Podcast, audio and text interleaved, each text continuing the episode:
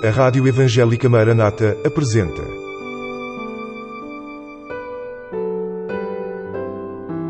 Mulheres da Bíblia. Mulheres que deixaram uma marca na história e que falam ainda hoje.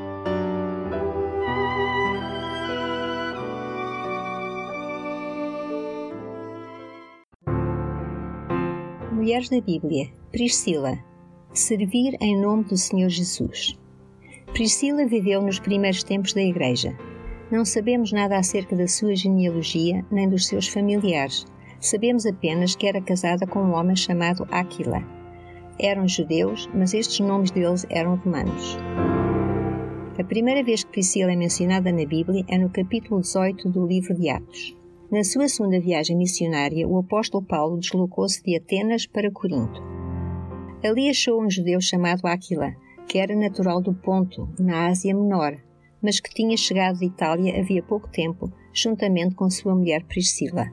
O imperador Cláudio tinha expulsado todos os judeus que viviam em Roma. Era por volta do ano 50. Paulo ficou hospedado em casa de Áquila e Priscila em Corinto. A amizade com eles começou nessa altura e prolongou-se por toda a vida.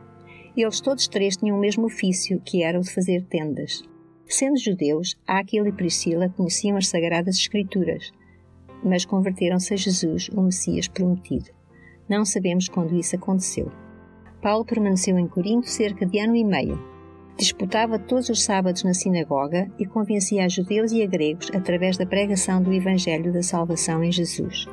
Paulo depois navegou até Éfeso, levando consigo Priscila e Áquila. Depois de algum tempo, seguiu viagem para Cesareia e Jerusalém, deixando em Éfeso aquele casal seus amigos e cooperadores no Evangelho.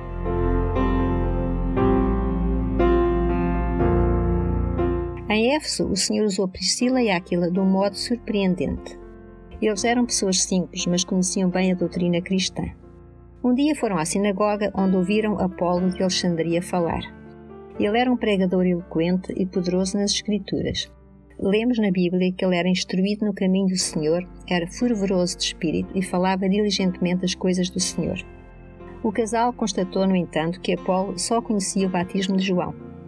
Lemos então no versículo 26 que Priscila e Áquila o levaram consigo e lhe declararam mais pontualmente o caminho de Deus.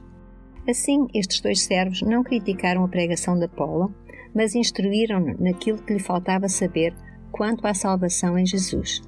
Priscila e Áquila ensinaram Apolo com humildade, e Apolo ouviu e aprendeu também com humildade. Apolo passou a pregar o Evangelho com poder e veio a ser um apóstolo na Igreja, muito usado pelo Senhor. Onde quer que fossem, Priscila e Áquila serviam o Senhor.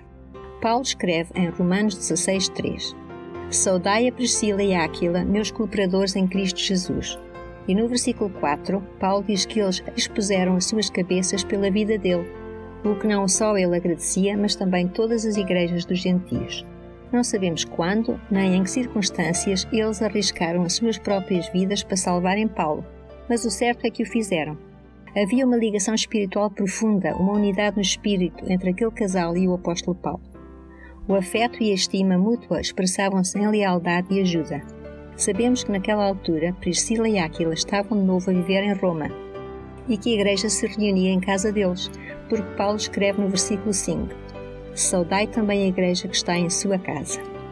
Em sua casa se reunia também a igreja em Éfeso, quando eles viveram ali, pois, escrevendo de Éfeso, Paulo diz aos Coríntios: Saúdam-os afetuosamente no Senhor Áquila e Priscila, com a igreja que está em sua casa. 1 Coríntios 16, 19 era uma saudação afetuosa daquele casal para os irmãos de Corinto, cidade em que eles também os tinham vivido anteriormente.